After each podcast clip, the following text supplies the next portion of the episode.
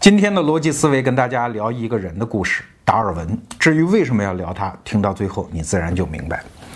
达尔文这个人一生留给科学史一个天大的谜题，就是他有二十多年的时间干嘛去了？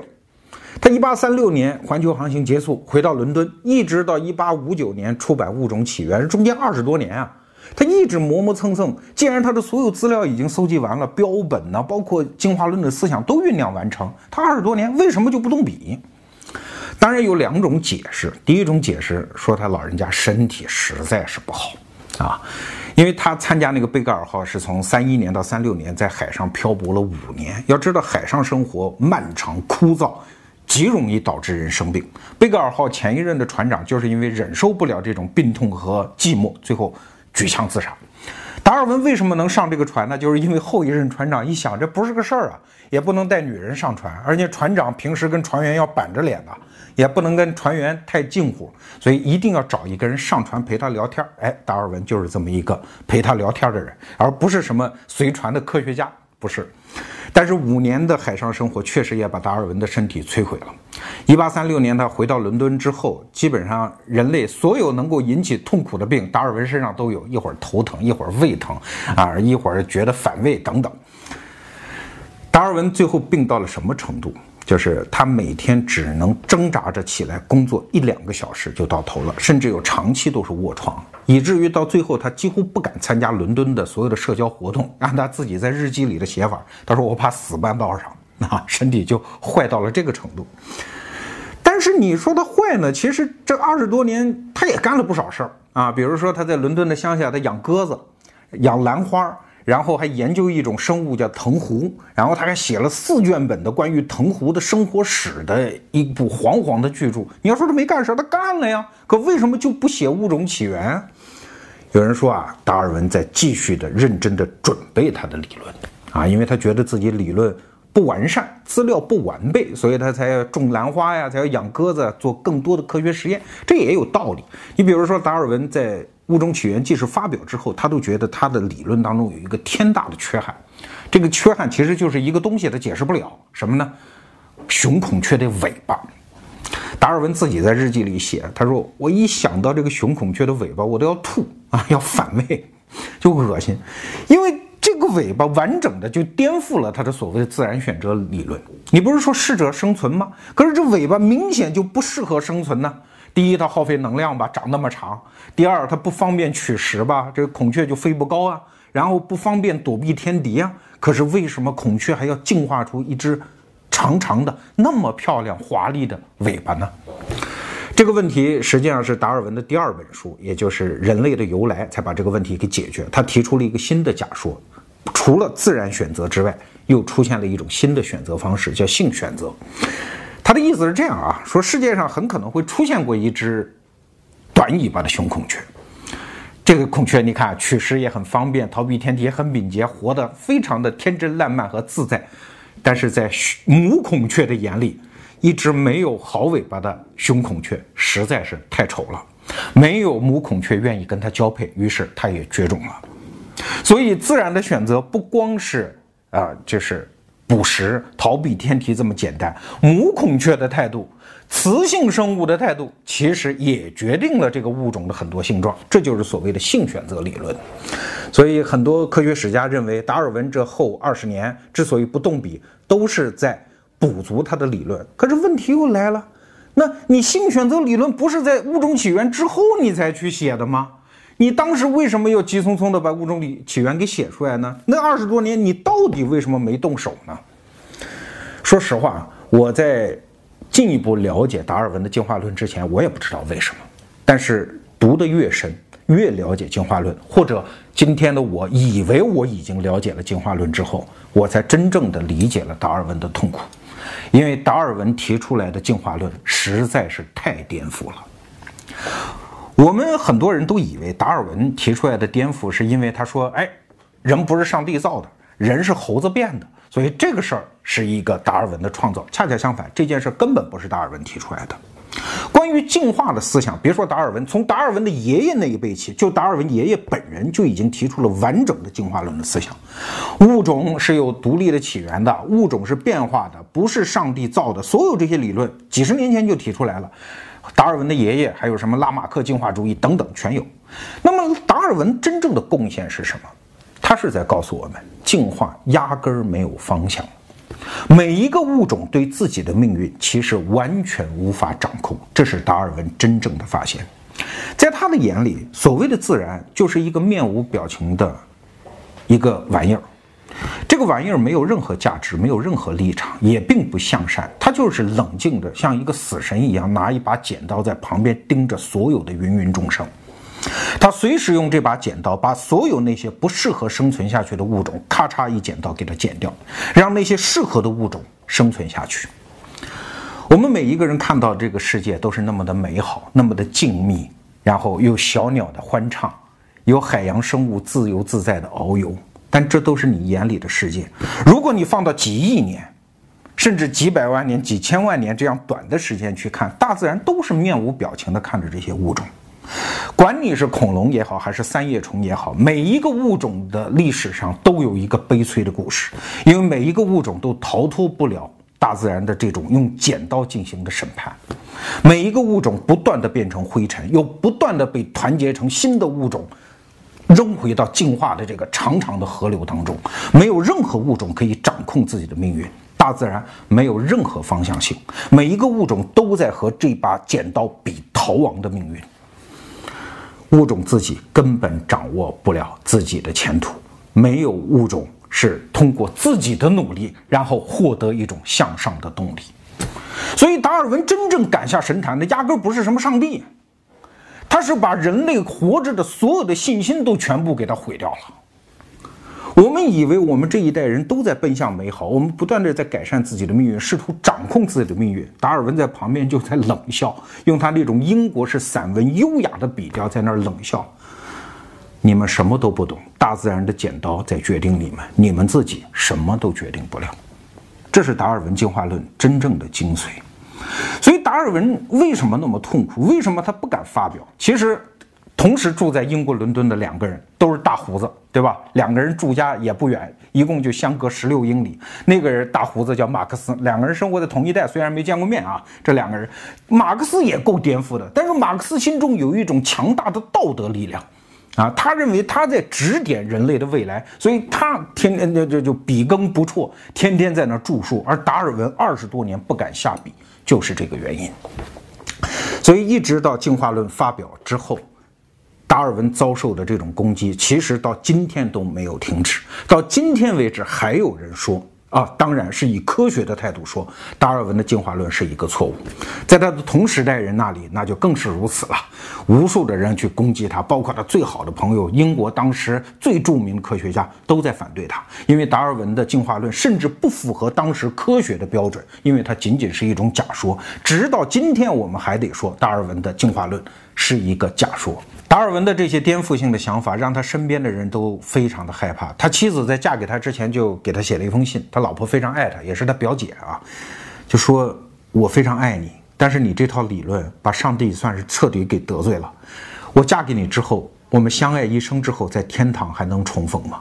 达尔文后来在自己日记里也写到，他说：“每到深夜的时候，我经常抱着这封信，把它贴在脸上。”沉痛的哭泣，因为我真的不知道在天堂我和我的妻子能不能相逢。达尔文活了七十三岁，在临死的时候，他留下遗嘱说：“给我一具普通的棺木就好。”但是后来英国人决定把他葬在威斯敏斯特大教堂，跟牛顿葬在一起，所以违背了他的遗嘱，给他制作了一具豪华的棺木。然后他的旁边是牛顿和一生都反对他的英国物理学家开尔文。所以我觉得达尔文的墓也算是一个图腾吧。一个人做出了巨大的贡献，但是他被一具违背他自己命运的一个超越他想象的豪华的棺木钉在了历史上，而身边有世界上最伟大的科学家，也有反对了他一辈子的科学家，他就这样面对着千秋万代。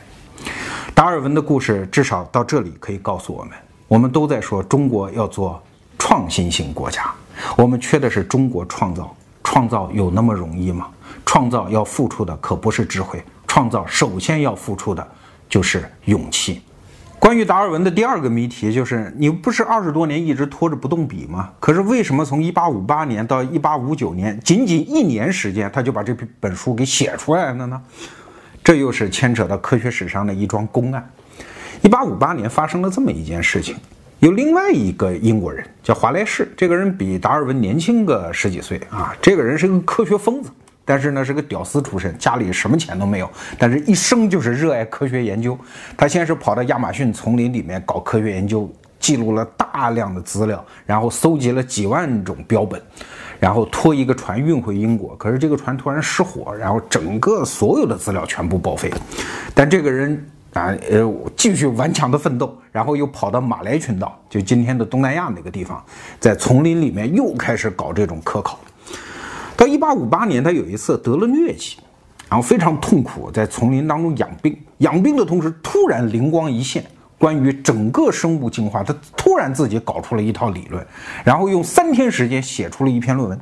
啊，写完了自自己看了，怎么都觉得好。然后给谁看的呢？哎，他就想到了达尔文，就给达尔文寄去了。达尔文老人家还在那儿慢慢腾腾在家养病，种呃种兰花，养鸽子呢。一看这篇论文，傻了。为什么？因为这篇论文当中几乎所有的思想跟他正在酝酿的这个物种起源几乎一模一样，就几乎是他后面写《物种起源》那本书的提纲，连里面的用词儿都一样。这个老人家拖着个病体，然后就陷入了非常长的痛苦的思考，怎么办呢？啊，他他有两个办法。第一个办法呢，就是把这篇论文，因为华莱士把论文寄给他，就是说你帮我推荐发表啊，你是老前辈啊。如果推荐一发表，这二十多年白忍，啊，从此以后提到什么进化论，那就叫华莱士主义，没他达尔文什么事儿了。这个事儿真是舍不得，就像在打牌的时候，对吧？已经做完了听牌，听了好长时间，突然有人点炮，这个心态真的是受不了。可是他又不能说别人把论文寄给你，一个英国绅士怎么能够抢先把自己的论文发表呢？更何况这个时候他又没有写。所以他非常痛苦。后来他就给他的一些朋友写信说：“咋办？咋办？我又是个英国绅士，可又我又实在是不甘心。”后来英国的一些科学家，他的一些朋友就给他出了一个主意，说：“这样吧，折中吧，你赶紧写一篇提纲啊，你把你要表达的思想给写出来，然后跟这篇呢，咱们一块儿在英国皇家科学院的那篇杂志上发表。哎，这样不就？”是一个折中的办法吗？哎，最后达尔文也接受了这个想法，然后又把这个想法写信，不远万里的寄到了马来群岛，给这个华莱士说：“这样行不行？”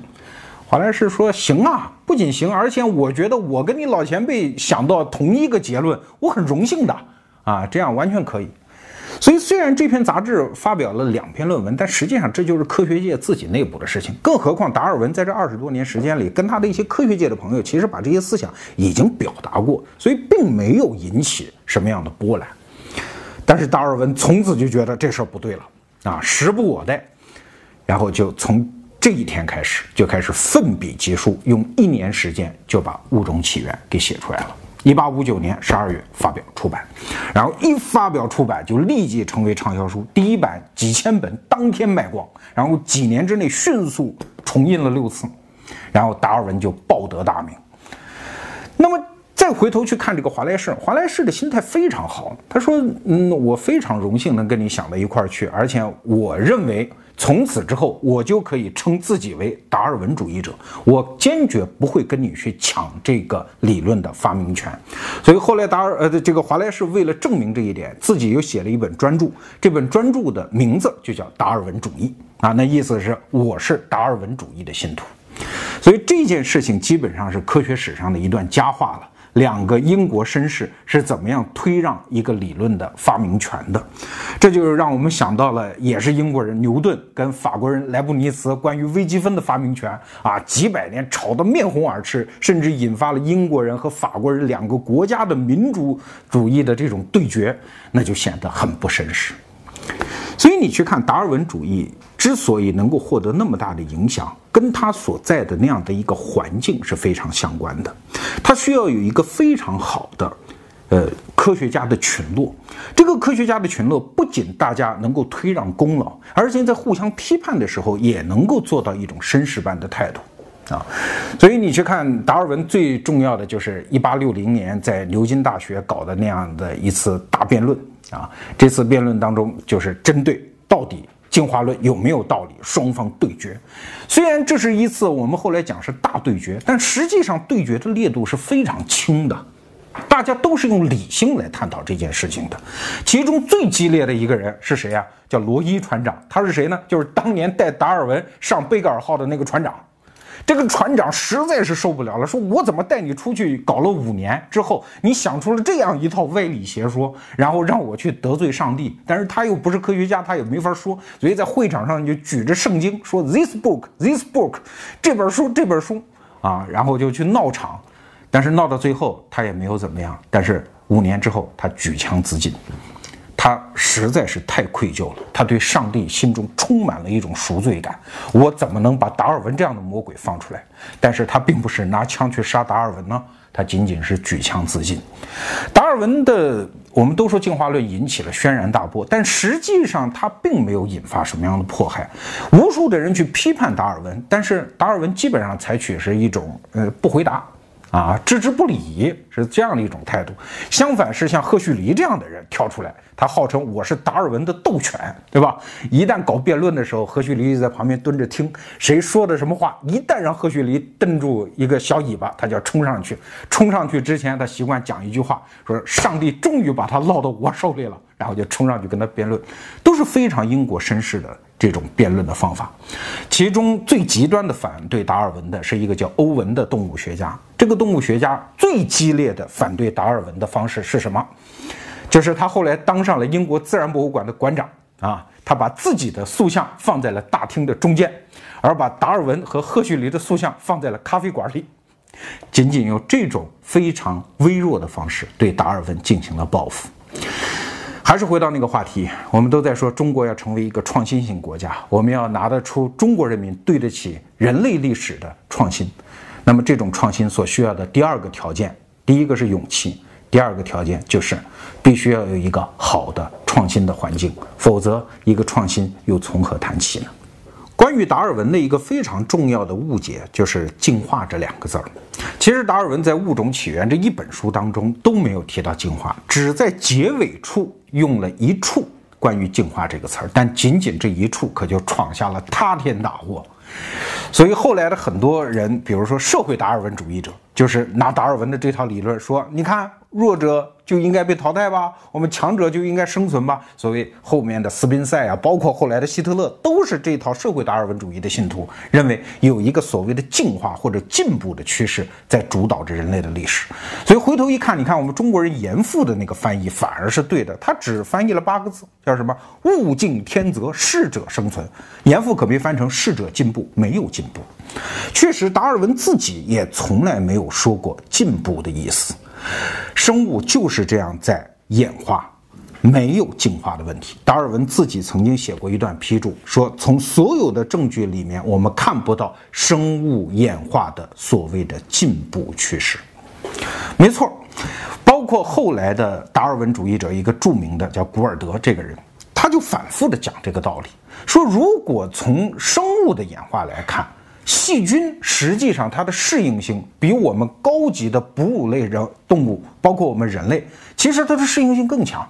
要知道，细菌它吓死人呐。它的适应性啊，它可以在地下很深处几百米的玄武岩里面生存，它可以利用地热，它可以完全没有氧气的环境里生存，然后它的繁殖是那么的迅速。如果从适应性上来讲，细菌比我们人类要强大得多，而且我们人类反而要靠细菌才能生存。有一个统计说，细菌微生物的分量占到我们人体总重量的十分之一，没有细菌，我们人一分钟都活不下去。所以，那你说到底人是比细菌高级吗？实际上，在达尔文看来，根本不存在这种可能。换句话讲，进化论实际上在否定所谓的进化。那又怎么理解一定会出现人这样的高级的生物呢？哎，后来的新达尔文主义者，就是我刚才说的这个古尔德，他就提出了一套理论，叫“醉汉回家理论”。什么意思呢？就是物种啊，其实就像一个喝醉的人，他要回家，跌跌撞撞啊，这个一通胡走。但是他回家的路上呢，左边是一堵墙，右边是一条沟。那你说最后这个醉汉会怎么样？对啊，一定会掉沟里，对吧？因为撞到墙没用，撞到墙会被弹回来，但是掉到沟里这个趋势是不可避免的。所以，虽然物种在进化的过程中完全没有目标，但是往简单这个方向简化到细菌，这就遇到一堵墙了，没法再简化了。所以这头方向就被堵死。而另外一头呢，只要你跌跌撞撞的走下去，多少你都会掉到这个水沟里，那就是越来越复杂。如果从生物物种的数量分布上，我们也基本上可以验证这个趋势。到目前，我们命名的哺乳动物大概也就四千多种。可是微生物的总量那就大的吓人，对吧？已经正式命名的就一百万种。其实很多大量微生物，其实我们既无法命名，甚至还没有观测到的还有多的是。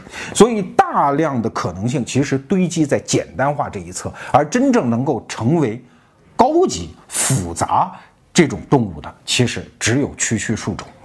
那按照这种醉汉回家理论，我们就要得出一个非常悲观的结论，就是人类所谓的进化，所谓的进步。其实只是像醉汉回家般的一种偶然性，在地球上出现人这种生物，其实是无数个偶然性当中的最小的一种。那么在这种理论下，我们人类在反观我们几百年形成的这种进步观，就非常可疑了。我还记得科幻作家刘慈欣，他写过一篇小短文，他说，其实我们人类。科技一直在进步，但是迎等在人类前方的其实是几个科技起点啊，起点就是发展突然发生突变的这种点。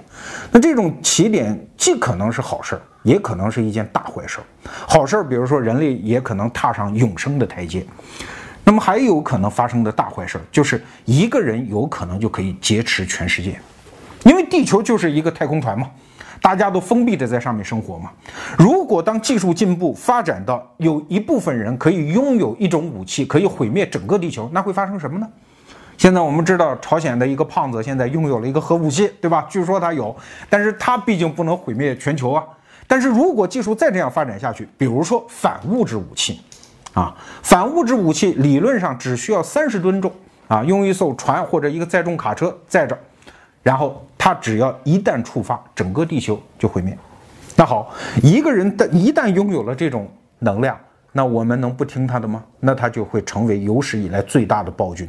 也许我们的文明就不可能像现在这样按着民主、自由、繁荣、富庶这种方向发展下去。人类有可能在前方等着我们的是沉沉的黑暗。所以，不要用进步主义的态度去欢呼。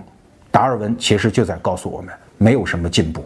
没有什么进步，所以古尔德讲过一句话，说达尔文在一百多年前提出来的进化论，对我们今天仍然有教益。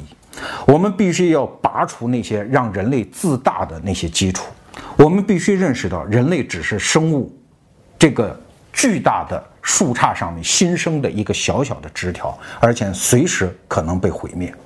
如果不能放弃进步这根稻草，我们在一百五十多年后，其实就还没有准备好接受达尔文。那么，既然进步是这么的悲观，如果我们还要渴求进步怎么办？很简单，我们必须靠人类自己的努力。大自然帮不了我们，客观规律帮不了我们。马克思经常讲的什么不以人类主观意志为转移的那些东西，也帮不了我们。人类要进步，只有靠自己。